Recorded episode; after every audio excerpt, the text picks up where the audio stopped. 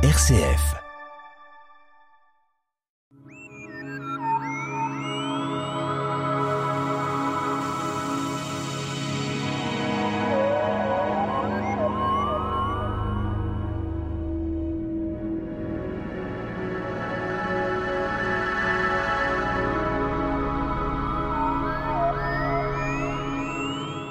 Les sondes spatiales sont indispensables pour communiquer avec la Terre. Voyageur 2 est en service, elle peut surveiller des planètes visibles et invisibles.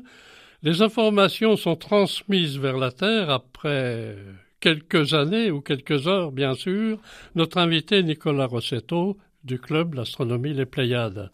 Alors, quand on parle de cette sonde, quand est-ce qu'elle a quitté la Terre, si on peut dire? Alors oui, cette sonde a quitté la Terre il y a fort longtemps. Elle se trouve qu'elle a quitté la Terre le, 20 août 1977, peu avant une autre sonde qui portait un nom euh, similaire, Voyageur 1. Alors on a euh, bien sûr des communications avec la Terre. Avant peut-être, euh, compte tenu des techniques, est-ce qu'il y a un réseau particulier? Tout à fait. Il y a un réseau de trois antennes qui s'appelle le Deep Space Network, donc network pour réseau, qui est dispatché sur trois pays les États-Unis en Californie, l'Espagne du côté de Madrid et l'Australie du côté de Canberra, qui permet de communiquer avec cette sonde-là à l'aide d'une antenne de 34 mètres. Alors on verra que cette sonde est très loin, évidemment. Elle est capable de, survoler euh, des planètes, des planètes visibles qu'on connaît et puis des planètes invisibles qu'on ne connaît pas ou qui sont connaissables. En effet, cette sonde a été envoyée pour survoler des planètes qui sont relativement loin de nous. Parmi les planètes, il y en a deux qui sont visibles, en l'occurrence euh, Jupiter, qui a été survolé au mois de juillet 1979, et euh, Saturne, qui a été survolé deux ans plus tard, au mois d'août 1981. Alors quand on regarde cette sonde, on peut parler de lumière, de vitesse, si on peut dire. Elle a franchi notre Terre, euh, vous avez dit, dans une année. Elle a mis, euh, pour aborder ces planètes, euh, un peu de temps, quelques heures, quelques jours. Donc en effet, pour aller aborder ces planètes, il a fallu attendre deux ans après le lancement pour arriver aux environs de Jupiter et quatre ans pour arriver aux environs de Saturne et ensuite plusieurs autres années pour aller voir d'autres planètes. D'autres planètes. Alors il y a, euh, on parle de composition de, deux systèmes. Alors euh, les deux systèmes, vous allez nous les expliquer. On parle de satellites. Alors est-ce que cette euh, sonde est capable d'emporter avec elle des satellites ou est-ce que c'est déjà des satellites installés? Alors, quand on parle de satellites, on parle de d'objets donc soit naturels, des lunes, soit artificiels, des, machines, comme les sondes, qui vont orbiter autour de, par exemple, une planète. Donc là, les satellites dont on va parler sont les satellites qui sont autour de deux planètes qui ont été visitées par cette sonde. Elles sont, c'est la seule sonde qui a, qui a visité ces deux planètes, Uranus et Neptune. Donc la sonde, proprement dit, va circuler dans une circonférence, en quelque sorte autour ou euh, non-stop dans la, stratosphère? Alors, elle ne va pas aller aussi près des planètes. Par exemple, pour Uranus et Neptune, elle ne passera qu'à seulement quelques dizaines, quelques, euh, quelques milliers ou quelques dizaines de milliers de kilomètres. Donc elle ne sera pas satellisée autour de ces planètes-là, mais par contre, elle va découvrir les satellites naturels, donc les lunes de ces, euh, de, ces, planètes. Sachant bien que chaque planète euh, peut avoir euh, des satellites qu'on appelle des lunes ou des, des, effets un peu particuliers. Alors cette sonde, peut-on quand même chiffrer parce qu'on aime bien parler de kilomètres, mais quelquefois c'est de, des UE, des UA, unités astronomiques. Alors la distance du Soleil et de la Terre, euh, donc c'est 130 millions de kilomètres. Alors voilà, c'est ce que nous avions dit la, fois précédente. Nous avons une distance moyenne entre la Terre et le Soleil qui est de environ 150 millions de kilomètres, et on va utiliser cette distance moyenne pour définir ce qu'on appelle une unité astronomique. Et en ce moment, la sonde Voyageur 2 se trouve à environ 130 unités astronomiques. Multiplié par 100 millions Voilà, 130 fois 150 millions de kilomètres, ce qui fait environ 20 milliards de kilomètres. Bon, avec votre téléphone, enfin, nos auditeurs c'est un téléphone, un site internet va calculer le nombre de kilomètres qui s'affiche en milliards. Voilà, en milliards. Donc si on fait le produit, si on fait la multiplication, on devrait en avoir environ 20 milliards de kilomètres. Alors justement, tous ces signaux, on en parlait, vont arriver euh, quand même beaucoup moins vite, ils sont à la vitesse de la lumière, ces signaux. Ils mettront un certain temps depuis le départ de la sonde jusqu'à la Terre. Tout à fait. Si on fait le calcul, on va pas le faire ici, mais si on fait le calcul, on trouverait 18 heures, environ 18 heures pour un aller.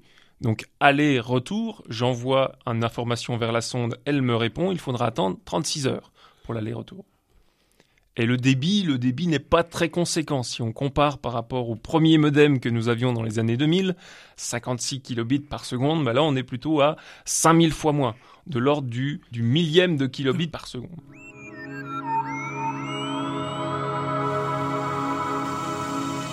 La tête dans les étoiles, le magazine de l'astronomie sur RCF Jura, présenté par Pierre Vialet avec la collaboration de l'Astroclub Les Pléiades à Dole.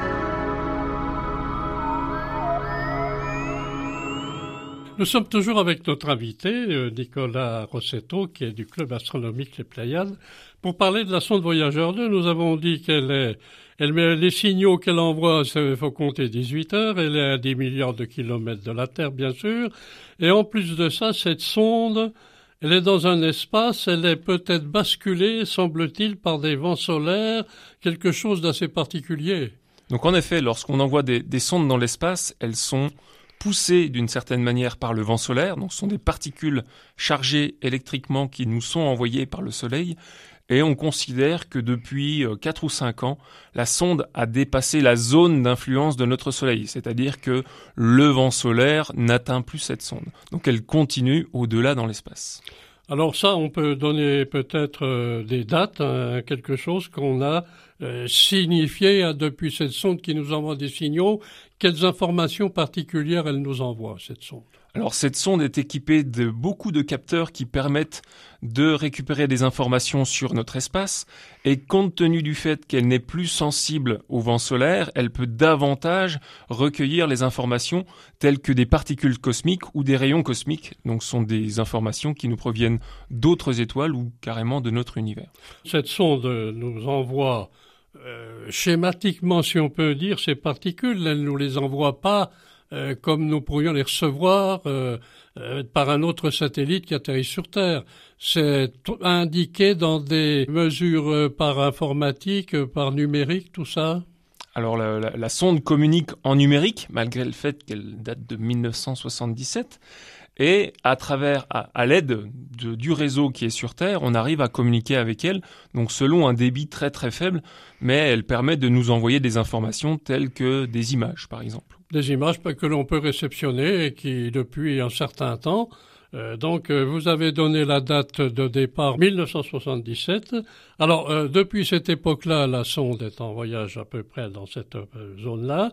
Alors, bon, l'alimentation, comment ça se passe? Elle est, avec des panneaux solaires pour alimenter tous ces matériels qui est indispensable pour nous communiquer les particules, les, les différents rayons?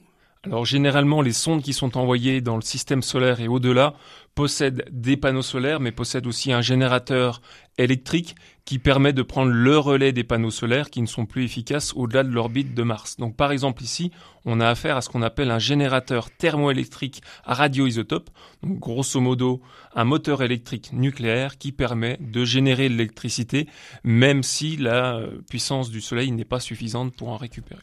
Alors on a, on a un système assez particulier parce que là, euh, on n'a pas parlé, si on peut dire, de l'ensemble de, du tonnage de cette sonde. Elle doit, être un certain volume, un certain poids. Donc en effet, c'est une sonde qui est relativement lourde. Elle a besoin d'une puissance qui est assez importante compte tenu des instruments qu'elle porte, 500 watts, mais avec le générateur qui est là, elle n'a plus à disposition que environ la moitié, et du coup, une bonne partie de ces instruments sont désormais éteints. Alors, si on barde un peu le, système, donc euh, elle produit des, euh, des signaux, si on peut dire. Alors, il y a quand même un comportement particulier d'un instrument RIG. De quoi s'agit-il euh, Nicolas? Alors justement, c'est ce dont nous parlions tout à l'heure. Le RTG, c'est euh, le générateur thermoélectrique à radioisotope. Donc c'est ce qui permet à la sonde de fonctionner. Alors on a bien sûr, alors cette indication est particulière, euh, la sonde possède un disque et une information, on en a reparlé, pour compléter nos informations, on peut parler euh, de ces astronomes qui récupèrent euh, ces signaux.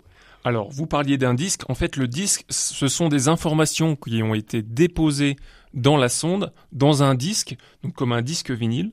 Ces informations euh, sont essentiellement des photographies qui permettraient de représenter l'ensemble de l'humanité et des sons, donc par exemple le son du tonnerre, euh, le son de la pluie, pour expliquer un petit peu d'où nous venons et euh, il y a également des informations qui permettent de se servir de tout ce qui se trouve sur le disque. Alors il y a bien sûr le passage de la sonde. Alors elle peut éventuellement être visible, cette sonde, depuis la Terre? Alors depuis la Terre, c'est impossible. En tout cas, avec nos instruments actuels, en tant qu'amateur, en tant que professionnel, on sait où elle se trouve. Les antennes du réseau de communication peuvent communiquer avec elle, mais la voir depuis la Terre, c'est impossible.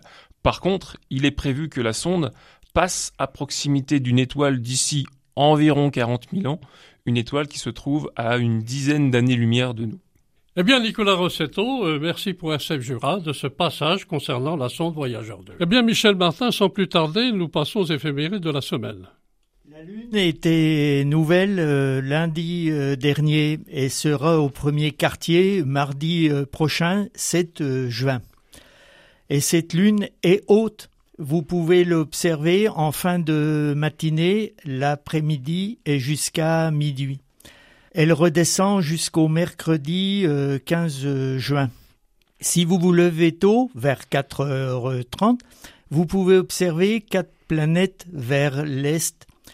La planète Vénus euh, aura un râle sur l'horizon, puis à droite les planètes Mars et Jupiter, et vers le sud-est Saturne qui est déjà haute. Eh bien Michel Martin, merci pour SF Jura.